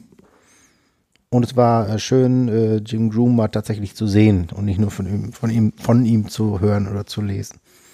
Okay. Blanche, hast du noch was gesehen? Ja, ich war bei, ähm, wie hieß es denn, Algorithmen und künstliche Intelligenz, Wegweiser für Politik und Gesellschaft von äh, Julia Krüger. Julia Krüger ist Sozialwissenschaftlerin und schreibt für Netzpolitik.org. Ähm, und es ging, also sie, sie wurde schon angekündigt mit, ähm, der Talk wurde auf eine halbe Stunde eingedampft von einer Stunde. Ähm, was auch irgendwie ein bisschen schade war. Sie, an einer Stelle sagte sie dann auch, sie muss jetzt hier den Part, dann hat sie rausgestrichen mit der künstlichen Intelligenz und so. Und man merkt es ein bisschen an, dass sie mehr vorbereitet hatte und dann sich relativ schnell und also auch in einem äh, also sehr schnell gesprochen hat, aber auch inhaltlich sehr schnell voran ging so, dass man musste echt gut dabei sein. Dann war es, ja, es war ganz interessant. Es blieb jetzt ein bisschen an, an der Oberfläche, also jetzt ist dann kurz ne, so äh, allgemein erklärt, Algorithmen und Daten und wie das zusammenhängt und was wie vor, wofür und wo es ähm, und warum es schwierig wird. Ähm, also es war ein, es war ein, war ein guter Talk und sie ist irgendwie äh, toll und hat das gut gemacht. Ähm, ich könnte jetzt aber auch nicht sagen, es hat mich so ganz umgehauen oder ich merke jetzt schon, wo ich euch davon erzähle, dass ich nicht, obwohl ich mir sogar Notizen gemacht habe, es hat so, so tiefsinnig war es dann wohl irgendwie doch alles nicht. Also so ein, eine Sache, die mir in Erinnerung geblieben ist, dass sie meinte, naja, die, das Problem heute wäre eben, dass man früher war es so viel einfacher, weil man konnte das ähm, konnte so Systeme logisch überprüfen. Sie waren überprüfbar. Und das ist eben heute nicht mehr so. Ähm, äh, und, und da fängt es dann halt an, schwierig zu werden, wenn es um Algorithmen geht. Ähm, sie, ihr Ansatz ist ähm, Regulierung. Also sagte, es bräuchte dann eine Instanz und es bräuchte eine Regulierung. Äh, also äh, vielleicht wäre der Talk in einer Stunde noch ein bisschen ergiebiger gewesen. Manchmal hatte ich das Gefühl, sie überspringt was, was mir vielleicht einfach geholfen hätte, um dem folgen zu können. Ähm, aber trotzdem so im, vom, vom Thema interessant. Und abschließend sagte sie dann noch, also vor allem müsste man, müsste es eine massive äh, Requalifizierung geben, gerade damit eben auch Entscheider darüber gut entscheiden können, weil eben einfach Wissen noch fehlt. Und das finde ich in dieser ganzen Algorithmen- und, und äh, Debatte habe ich eben da auch oft das Gefühl, dass ich so denke, das ist echt so ein großes Thema. Und die Leute, die darüber entscheiden dürfen, wissen die denn wirklich so gut Bescheid, dass die darüber schon entscheiden können? Also das finde ich wirklich den vielversprechendsten Ansatz, dass man sagt, also man muss echt jetzt dann die Leute qualifizieren, damit dann auch vernünftige Entscheidungen äh, getroffen werden können. Weil bei dem gesamten Thema Algorithmen, so wie ja auch bei künstlicher Intelligenz, da geht es ja auch um Entscheidungsprozesse. Und wenn dann die Menschen hinterher äh, nicht das Wissen haben, um zu entscheiden, dann wird es halt echt irgendwie gefährlich. So. Mhm. Ja. Mhm. Willst du von Netzbasteln erzählen? Ach, total gerne. Ich habe das gelesen und fand den Titel toll. Und dann habe ich gedacht, habe ich schon mal gehört, weiß aber nicht genau warum. Er heißt 99 ganz legale Netzbasteltricks. Und das ist ja schon mal ein super Titel. Und dann habe ich so ein bisschen gelesen und gedacht, ja, habe ich schon mal gehört. Ein äh, junger Mann, äh, Moritz Metz, hat ähm, seit ein paar Jahren eine ähm, Radiosendung und auch Podcast und so weiter, also alles drum und dran, was man so braucht und haben möchte ähm, bei beim Deutschlandfunk Nova und ähm, und hat in einer halben Stunde also ich weiß gar nicht, ob es 99 waren, aber unglaublich viel. Nee, so viel waren es nicht. Nein, aber, aber ist ja auch egal, aber jedenfalls hat er sehr viel gezeigt von dem, wo, wo er das Wissen äh, sozusagen herbekommt, wie man äh, Sachen hackt, wie man ähm, in, also diese gesamte Welt um, was mir, was mir natürlich sehr nahe ist, rund um Making sozusagen, um das selber machen und so, da so einen Einblick gegeben in, in rasanter Geschwindigkeit, unglaublich kurzweilig, ähm, nicht nur, weil die Zeit knapp war, sondern auch, wie er es sozusagen rübergebracht hat. Und es war unglaublich schön und ich bin total dankbar dafür, dass das, dass das als Video danach zur Verfügung steht. Mhm, ja. Ähm, weil, weil es so, weil es so dynamisch war und so viele Dinge, wo man sagt, oh, da möchte ich gerne noch mal reinschauen, weil es so spannend ist und ich glaube, es ist insgesamt, darauf hat er immer wieder verwiesen, auf der Website und so weiter sehr gut dokumentiert, wie man diese Dinge auch nachmachen kann, beziehungsweise sich auch weiterhin informieren kann. Und ich fand es so schön, wenn jemand, weil er so begeistert ist von diesen Dingen, ist so er ist auch unglaublich kreativ. Ja. Also er hat so tolle Dinge vorgestellt. Er hat zum Beispiel so eine, so eine Klingel. Ähm, die, da, da kannst du im Internet einen Knopf drücken und dann klingelt diese Klingel. Und dann machen sie irgendwie diese Live-Sendung und äh, haben diese Klingel im Studio und äh, äh, haben diese Webseite, ja, äh, netzbasteln.de slash klingeln. Und äh, wer da drauf geht und da, und da klingelt, dann klingelt's im Studio. Und dann rufen sie halt aus, äh, auf, da, da, da jetzt mal zu klingeln. Und dann geht diese Klingel und dann freuen die sich wie ein Kind, ja. Und es geht die ganze, eine, halbe Stunde lang ging diese Klingel. Also er hat es auch kurz angespielt. Also wirklich so nach dem Motto, nach dem, nach dem ersten Mal, oh toll, jetzt macht das wirklich jemand. Und dann wurde es eben halt, es ging eine ganze halbe Stunde lang. Und es war unglaublich schön, ihm, ihm zuzuhören. Wir haben Total. sehr viel Spaß gehabt, weil er so viel Freude ausgestrahlt hat darüber, über Ja. seine Tätigkeit und immer wieder gesagt hat, dass er so dankbar darüber ist, es das tun, das zu, tun zu können. Ein, ein Das wunder, ich wunderschönes Projekt Ja, war ja, auch, ähm, er hat äh, Perry Barlow besucht. Der hat vor Urzeiten äh, die äh, Unabhängigkeitserklärung des Internets äh, in großen äh, ähm, Worten verkündet, ich glaube, auf einem Wirtschaftsforum. Und ähm, na, jetzt hat er ihn besucht und ist er jetzt vor kurzem auch leider gestorben. Und äh, da hat er ähm, so eine Art Arduino, das sind ja diese, diese Platinen, ne, diese, wo, aber das ist eine Platine, die ist daumennagelgroß, heißt E ESP8266 und da ist ein WLAN mit drauf, äh, ge geschweißt. So. Ganz klein. Ja. Und ähm, was sie jetzt gemacht haben, ist, äh, sie haben diese Platine dazu gebracht, 200 WLANs zu öffnen. Und jedes WLAN hat eine Zeile, hat den Namen einer Zeile äh, von äh, Perry Barlows Unabhängigkeitserklärung. Oh, das ist aber schön. Das heißt, du hast 200 WLANs, die du äh, in deinem äh, Phone siehst, ja, und kannst sozusagen in, an den, durch, die, durch die WLANs deines Phones gehen und die Unabhängigkeitserklärung des Internets lesen. Ja, aber kann man die denn nach Namen sortieren? Na, die sind so nummeriert gewesen, deswegen Ja, waren die. ja, eben. Das ist geil. Ja. Also so Zeile für sind so Zeile, ne? also- 0 und 1 und 2. Hm? Ja. Ähm, ach so, was? hm, Ich, ich, ich, wahrscheinlich nicht, ne? Ähm, aber es ist trotzdem eine geile Idee. Eine, eine Sache, die mich total begeistert hat, war, ähm, er hat aus so einem 3D-Drucker ähm, so, so ein Gerät äh, rausgeholt, äh, da kannst du ein Ei einspannen. Und äh, dann, dann ist das im Prinzip wie so ein Schaschlikspieß, der sich so dreht in einer definierten Geschwindigkeit, wenn du da einen Motor dran machst. Und diesen Motor wiederum kannst du mit einem ähm, Arduino steuern. Und dann äh, kannst du diesem Arduino aber sagen, was der auf das Ei malen soll mit so einem Plotter. Also du hast praktisch einen Motor, der, der dreht dieses Ei und vor dieses Ei machst du, äh, machst du einen Stift und ähm, dieser Stift zeigt immer auf die gleiche Stelle. Aber wenn du jetzt das Ei drehst, ja, dann kannst du damit irgendwie Dinge auf das Ei malen. Und äh, das, da, das fand ich toll. Das äh, fand ich auch ne, so zu Ostern, ist jetzt leider vorbei, aber fand ich äh, irgendwie eine total coole Sache. Äh, dann gab es irgendwie äh, Videoleinwände, die haben sie mit Autolack bemalt. Mhm. Und wenn man die äh, sozusagen zum, ähm, also benutzt als Beamerfläche, äh, als Projektionsfläche, dann funktionieren die wesentlich besser, weil sie das Licht äh, besser reflektieren mhm. und absorb nee, reflektieren können. Und äh, dadurch äh, hat, also es gab so irgendwie so, du hast diese, diese riesige Leinwand gehabt und dann gab es ein DIN A4-Blatt, das war halt irgendwie ganz normal weiß, wie die immer, immer alle sind. Und das war wesentlich blasser. Wesentlich, ja. Und du, du kannst damit sehr lichtschwache Beamer dazu bringen, auch in sehr hellen Räumen äh, irgendwie ein Bild mhm. zu machen, was vernünftig aussieht. Cool. Das fand mhm. ich, ja, so ja. Lifehacks einfach. Ja, das ja? ist cool. Ähm, es, also es war, hat mich echt geflasht. Es hat mich echt geflasht. Es ist so ein bisschen der, ähm, der, der, äh, äh, wie heißen die, ähm, diese Catcars, mit denen man so einen Berg runterfährt?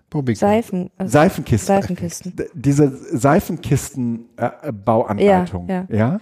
Ähm, aber aus so vielen verschiedenen Lebensbereichen, ähm, die da auf dieser Webseite netzbasteln.de gesammelt sind, dass dir Hören und Sehen vergeht. Schön. Wirklich Total irre toll. Sachen. Wirklich toll. Ja.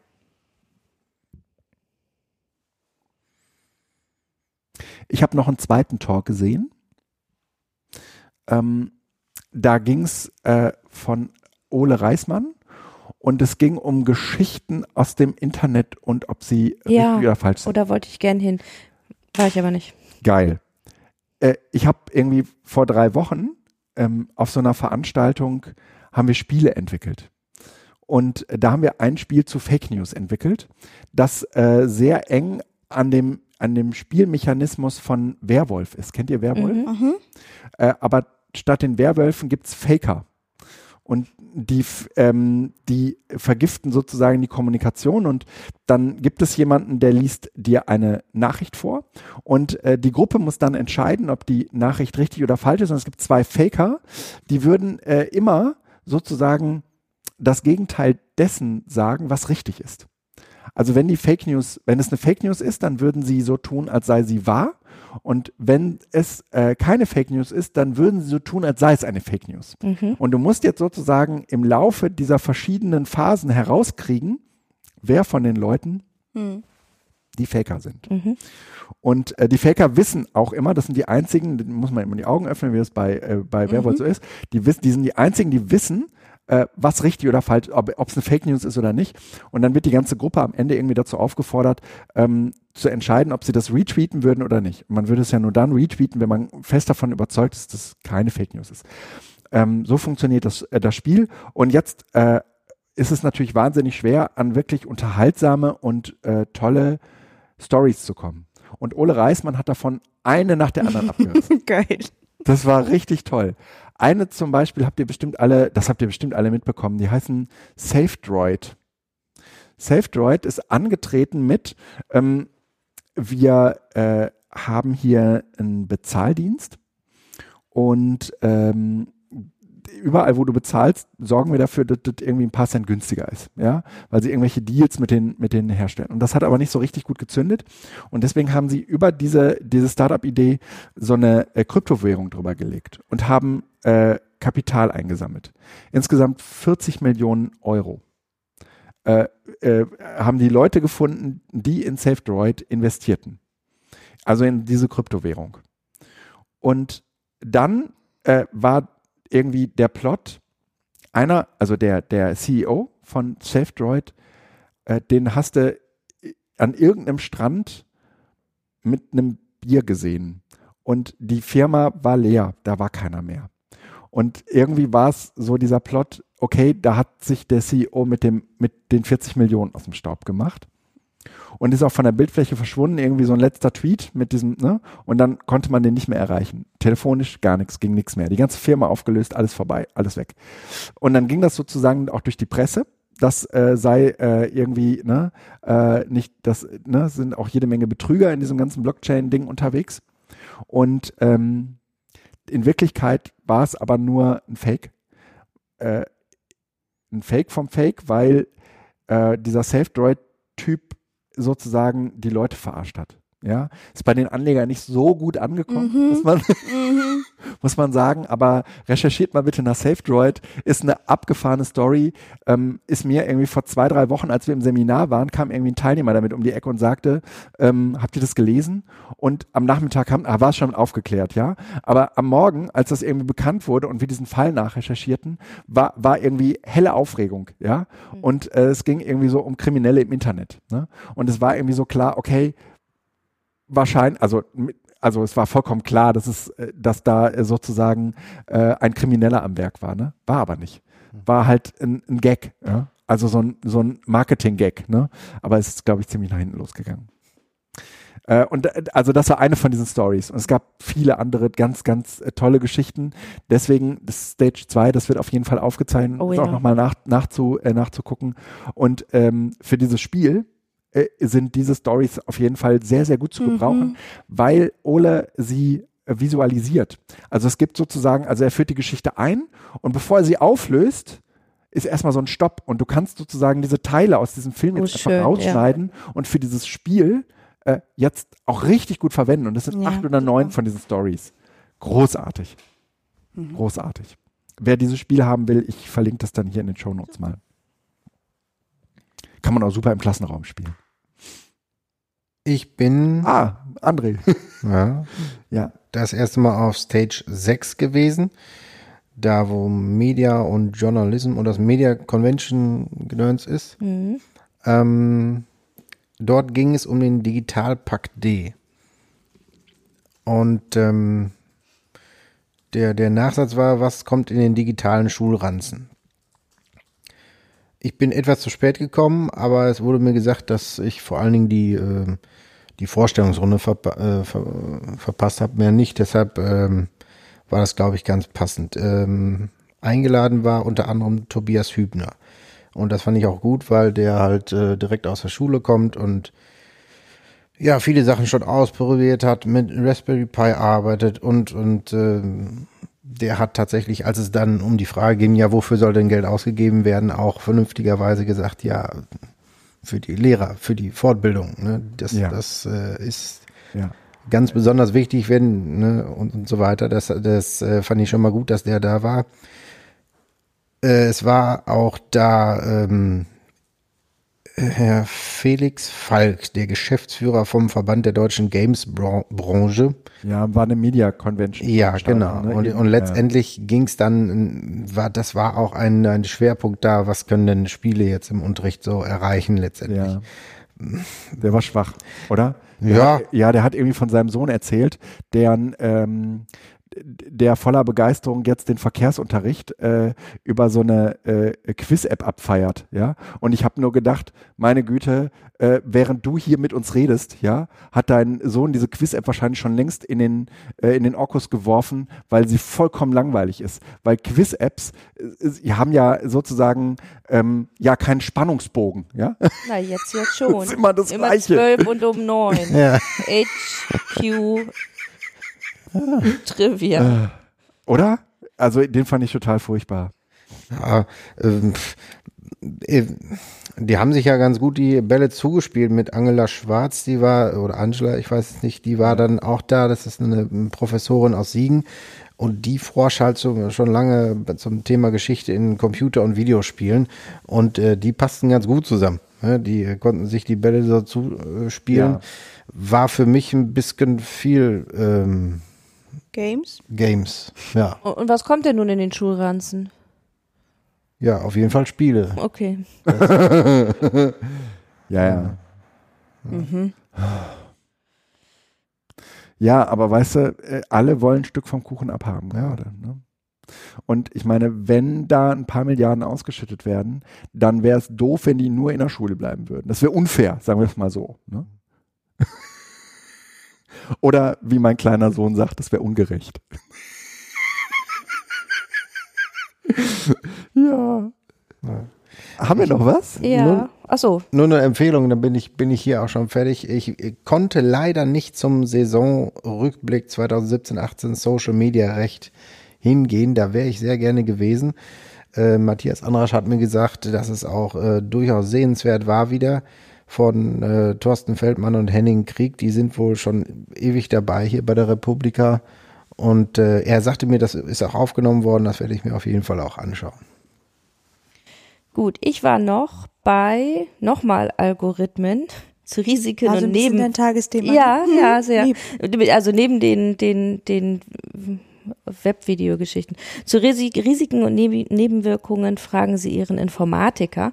Und das war eine Diskussionsrunde mit Simon Hegelich, das ist ein Prof von der TU München, Katharina Simbeck, die ist auch irgendwie Professorin an irgendeiner Uni, ähm, und Matthias Spielkamp ähm, von, ähm, wie heißt denn das noch, äh, äh, ähm, Algorithm Watch.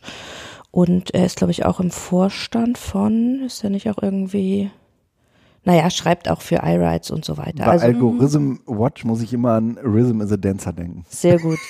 Genau. Und das, und das war aber tatsächlich eine total interessante, Talk- also es war so ein Dreier-Talkrunde und da ging es um ähm, Algorithmen und Personalentscheidungen in Firmen. Und das, das war so ein Aspekt, der ist echt, ähm, das, das war spannend, was die drei, also die Forschenden irgendwie in unterschiedlichen Bereichen dazu ähm, und äh, also so für mich total spannend war, dass dann die, die die Frau der Runde sagte, na ja, man muss sich halt auch einfach mal klar werden. Man denkt immer so ähm, Algorithmen und Daten und das wäre dann immer so eine neutrale Geschichte. Aber so ist das nicht. Also äh, äh, es ging im Grunde um, wie wie Algorithmen diskriminieren und äh, dass es, dass auch Algorithmen natürlich nur ein Abbild unserer Gesellschaft sind. Und wenn in unserer Se unserer Gesellschaft diskriminiert wird, dann ist das auch in äh, ist das ja mit den Daten, die dazu erhoben werden. Und und dann ist ja auch mal die Frage, was wird dann erhoben? Für, für welche Daten werden erhoben? Und dann ging auch gleich, also es war war ganz interessant, weil dann auch so kam, na ja, aber dann könnte man ja auch Daten dann weglassen. Aber dann war dann natürlich auch gleich die Erklärung, ja, aber welche Daten lässt du dann weg? So einfach ist das eben nicht. Ähm, also das, da waren wurden sehr spannende äh, Fragen diskutiert. Und gerade in dem gesamten Bereich Personalentscheidungen, also angefangen von, äh, wie jemand eingestellt wird äh, und warum, so das, das kennt man ja noch sehr relativ jetzt auch jetzt so ja nicht so neu, aber dann auch so Sachen wie, wenn du dann rausfinden kannst, ob jemand womöglich Abwanderungsgedanken hat ähm, oder nur äh, sozusagen festgestellt wird von einem Algorithmus, naja, der wird, ist sowieso in einem Jahr weg äh, und aufgrund von solchen ähm, Daten wird der dann womöglich schon entlassen, weil man denkt, der ist ja schon mit einem einer äh, Tür, einem Fuß aus der Tür, so und und all solche Dinge, die das ist natürlich noch viel tiefschichtiger und vielschichtiger, was da auch besprochen würde, aber super spannend und war tatsächlich in dieser ganzen Algorithmusdebatte so ein Aspekt, der für mich relativ neu war, aber eigentlich ja total naheliegend ist, ähm, wo ich gleich gedacht habe, da muss ich mich irgendwie mal mehr mit beschäftigen, weil das ein wirklich super, super spannendes Thema ist. Ähm, und da sagten sie dann eben auch nochmal, dass das äh, schloss dann ganz schön an den ersten Talk zu dem Thema für mich an, dass sie eben auch meinten, ähm, wir müssen, also auch wieder, wir brauchen mehr Qualifizierung, weil wir in, in, der, in der Zukunft einfach lernen müssen zu entscheiden, wenn diese Daten erhoben werden und wenn es dann, wenn aufgrund von Algorithmen Entscheidungen getroffen werden, muss der Mensch in der Lage sein, ähm, damit umgehen zu können und dann eben auch Entscheidungen darauf daraufhin zu treffen. Also wenn dann der Algorithmus sagt, das und das ist das Ergebnis, dann musst du als Mensch eben auch entscheiden können, was bedeutet das jetzt und wie geht man damit um. Und dafür braucht es einfach Qualifizierung und das glaube ich ähm, also das und dieses, auch Daten können Vorurteile haben, jetzt mal ganz platt gesagt. Das war echt sowas, dass ich gedacht habe, okay, ja, stimmt eigentlich. Ähm, habe ich mir nie Gedanken drüber gemacht, aber total naheliegend. Wollen wir über äh, Marc-Uwe Kling reden? Zumindest kurz. Ja, ne? Äh, Ja. War, war ja jetzt eher so eine rhetorische Frage. Ach so. Äh, also, Sie haben äh, heute äh, eine, eine Gruppe namens Freundeskreis, Mhm. ähm, haben eine, ein, eine neue Kooperative vorgestellt, ähm, die sich der Verschlüsselung äh, des Internets verschrieben hat und äh, zwar wollen sie es besonders einfach machen, haben dafür äh, sind jetzt gerade dabei, äh, in dieser Kooperative Mitglieder zu gewinnen und auch damit einhergehend Geld einzusammeln, äh, um das, sagen wir mal, auf europäischem Boden äh, coden zu können. Also äh, letztendlich ist es so eine Art, ähm, nee, es ist eine, keine Kooperative, eine Genossenschaft, ne? Mhm. Eine europäische Genau. Genossenschaft. Und ähm, eigentlich ein, ein, großartiges äh, Anliegen und es wird sich jetzt zeigen, ähm, ob, ob das auch tatsächlich zumindest ein kleines Problem löst.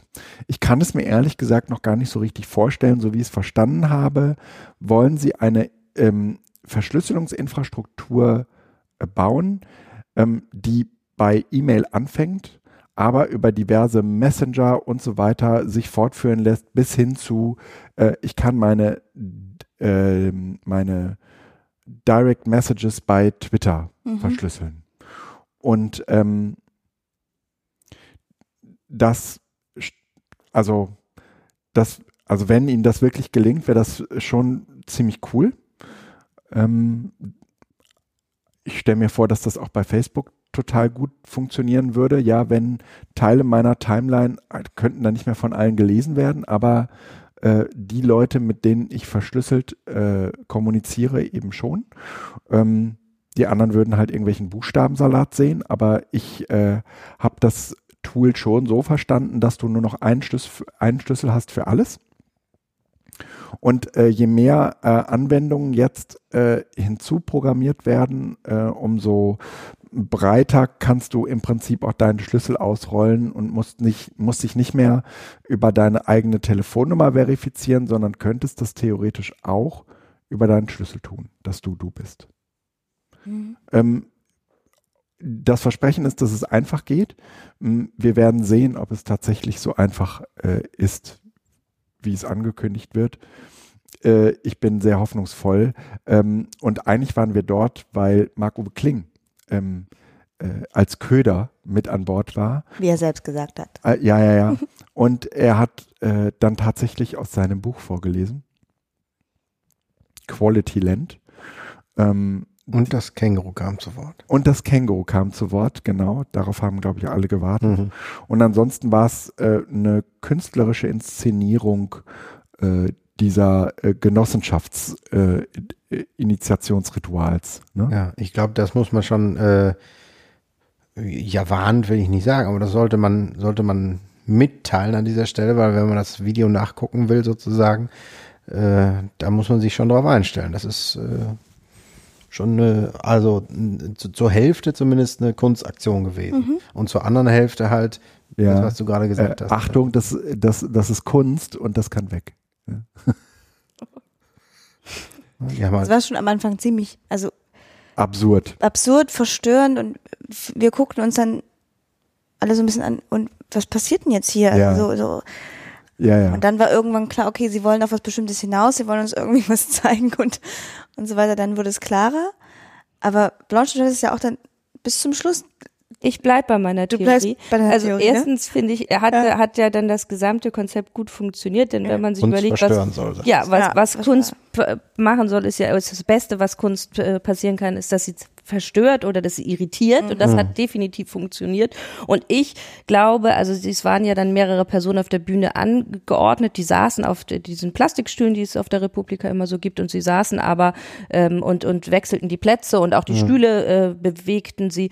Und ähm, so wie ich es interpretiere, spiegelten die Menschen auf der Bühne uns Teilnehmer. Ähm, und ich würde sogar so weit gehen, dass die, die, es gab ja dann so Mini-Vorträge, dass das auch die Teil, äh, die Referenten auf der Republika, also es wurde quasi die Republika zurückgespiegelt, uns von oben, aber auch uns permanent. Also oben saßen dann Leute, ähm, die dann entweder äh, auf irgendwie ein Papier kritzelten oder ähm, interessiert dem, dem Referenten zuhörten oder auch gelangweilt dem Referenten zuhörten oder auf ihr Handy starten, bis hin zu ein, ein Foto von der Leinwand machen. Ähm, vielleicht interpretiere ich da zu viel, aber Kunst ist Kunst und jeder kann das so interpretieren, wie er will. Und meine Wahrnehmung war genau so, dass ich mich als Zuhörer zumindest die ganze Zeit damit gefragt habe oder mich selbst dann, also so eine Metareflexion stattgefunden habe. Ähm, ja, also hat bei mir irgendwie total gut funktioniert. Und, ja. Bin gespannt, ob das jemals aufgelöst wird. Vielleicht fragen wir mal Padelun, wenn wir ihn irgendwann mal treffen. Vielleicht. Hm. Ja. Oder Marc-Uwe Kling. Es kann ja sein, dass der jetzt so richtig äh, rein, sich ranwanzt, ja, an diese Internet-People. Man weiß es nicht. Meinst du? Ja. Hm. Also ich, ich würde schon sagen, dass er also, also er war sehr authentisch, muss man hm. sagen, er, so wie ja. immer. Also er, das das brach, da brach es dann ja auch plötzlich, ne? Da war es dann irgendwie genau. nicht mehr Kunst, sondern ja, aber vielleicht weil er Kunst ist. Ja, ja das was das stimmt. Ne? Ja. Deswegen geht er ja da auch so ein bisschen äh, unter. Aber ich würde schon auch sagen, ähm, er ist jemand, der auch in dieser Lesung sehr viele kluge Bemerkungen ja. ähm, zum, zur aktuellen Situation äh, der digitalen Gesellschaft gemacht hat. Mhm. Also so viele kluge Bemerkungen, wie ich sie gestern von Sascha Lobo leider nicht gehört habe. Und es ist, es ist gar nicht sein Job, ja, aber ähm, die Erwartungshaltung ist halt so groß immer. Ähm, aber Marc-Uwe Kling hat das heute, also in diesem mhm. freien Teil, ja, wo er irgendwie diesen, diesen, diesen Kommentar von, äh, von dem Tagesschau-Blogpost äh, äh mhm. ähm, unter die Lupe genommen hat. Also das war ja schon frei, ja, also das ist ja dann nicht nochmal irgendwie durch so eine Redaktion gegangen. Also wo ich ihm schon irgendwie abnehme, okay, da, das, ist, das ist so seine Sicht auf die Dinge. Und da gibt's nicht so viele, die das so messerscharf und so klug äh, mhm. machen ja. wie er. Und so unterhaltsam. Wollte ich gerade sagen. sagen. Und dazu noch sehr lustig. Unglaublich. Unglaublich. Ganz toll. Das war ein Lichtblick. Wirklich. Mhm. Habt ihr noch was? Super. Doch, ich habe noch eine Frage. Halt, ich habe noch eine Frage. Ich, ich war nämlich bei einem Talk und ich bin, glaube ich, ich weiß, Guido, du bist schon sehr müde, aber ich muss einmal fragen, weil ich nicht weiß, ob ich einfach schon äh, zu alt bin oder nicht in diesem ganzen Influencer-Dings bin. Aber es ging, ich will gar nicht von dem Inhalt, das sind digitale Identität. Und dann saßen da auf diesem Panel fünf Leute, und ich kannte die alle nicht. Und wenn, ich würde jetzt gerne einmal gucken, ob ihr die kennt. Um Gottes Willen. Ja. Äh, war bestimmt eine Media Convention, dann kenne ich die auch. Nee, war es nämlich diesmal nicht. Also Andy Kassier, Instagram und also Riesen irgendwas. Annika Meyer, Raphael Horzorn oder so, Horzorn, keine Ahnung. Aha, alle, keiner sagt was, keiner kennt die. Christina Mushold, Katrin Wessling. Okay, ihr kennt die auch alle nicht. Dann bin ich beruhigt. Vielen Dank. Es war sehr schön mit euch. Mhm. Um den äh, die Sache rund zu machen, da habe ich jetzt zum Schluss doch noch einen Wunsch an die äh, oh. nächste Republika 2019. Äh, man möge doch bitte die die Tracks, also Relearn in, in diesem Fall, bitte nicht alle gleichzeitig stattfinden lassen. Also das, äh, das ist mir noch aufgefallen. Warum ist, ist am Mittwoch gar nichts gewesen? Ähm, und warum ballt sich das jetzt so, dass man sich halt entscheiden muss? Das ist, finde ich blöd. Mhm. Es gab auch so viele Sessions, die jenseits der Relearn eigentlich so Bildungsthemen ja, aufgegriffen okay. haben. Und die allermeisten, wir hatten einen davon ja gerade eben noch besprochen, waren einfach schlecht. Ja? Mhm. Also wo, wo, wo man merkt, wie wichtig das ist, dass Leute da drauf schauen, die sich damit auskennen. Ja. Und, und aber ich finde, das ist auch nicht nur bei den Bildungsthemen, sondern sowas wie so eine an, für Einsteiger oder Fortgeschrittene wäre manchmal hilfreich. Mir ist das so aufgefallen bei diesem zehn Dinge, wie man Livestreams besser macht, wie du deinen Livestream besser machst oder so. Und das war jetzt auch so ganz basic. Also sowas wie, also ein Tipp war original, kenne deine Plattform, kenne deine Technik. So ich denke, ja, okay, wenn du ganz blutiger Anfänger bist, ist das sicherlich ein nützlicher Tipp, aber äh, so und, und da vielleicht, weiß nicht, wir auch nicht ganz unhilfreich. Ich hätte sofort unterstellt, dass es sich um eine Anfängersession handelt. Hm. Ja. Äh, ja, ist halt Republika. Da hätte ich überhaupt nie damit gerechnet, dass ich irgendeinen Talk finde, der nicht anschlussfähig ist mit Leuten, die noch nie etwas gehört haben von Blockchain. Hm. Naja, aber da ging es ja auch, ich, also hätte ja auch um sowas gehen können wie, also inhaltlich wie Tipps, wie, wie du irgendwas, weißt du, so, ich weiß nicht. Du würdest dir ein Label wünschen. Ja, vielleicht. Weiß ich auch nicht, ob das wirklich hilft, aber vielleicht muss ich auch einfach selber Auf der Republika besser. könnte man es, glaube ich, einführen, weil es eine kritische Masse gibt und weil es immer noch genügend Leute gibt, die in so einen Talk reinrennen, wenn er für fortgeschritten ist. Und das Problem bei den Fortgeschrittenen ist aber, wenn die dann in diesem Talk sind und der ist dann äh, Ja, nicht an, an ihren äh, nicht an ihr Niveau angepasst, weil sie die, weil sie keine Fortgeschrittenen, sondern Experten sind, ja, Ach so. ähm, dann sagen die, was, das war hier alles für Anfänger. Nee, das stimmt, das ist auch blöd. Das ist Dann schwierig. vielleicht einfach doch, oder, also ich weiß es gar nicht, ich, wenn ich jetzt drüber nachdenke, ich weiß auch gar nicht, wie, wie, wie gut der Beschreibungstext zu dieser Session war. Vielleicht stand das auch genauso drin, dass das so die Einsteigertipps sind. Und wenn nicht, würde ich sagen, das ist ein guter Moment, also auch für jeden, der einen Call, beim Call mitmacht. Es hilft, wenn man einfach gut beschreibt, was man vorhat, um dann die richtigen Leute zu haben, so, so, so rum dann vielleicht eher. In diesem Sinne, es ist gut zu wissen, dass man die richtigen Leute hat. Jawohl, Das gilt auch für diese Republika WG. jawohl. Ein schönes Schlusswort. Wunderbar, oder? Vielen Dank. Macht's gut, schlaft schön. Bis morgen. Gute Nacht. Ja, tschüss. Tschüss. Tschüss.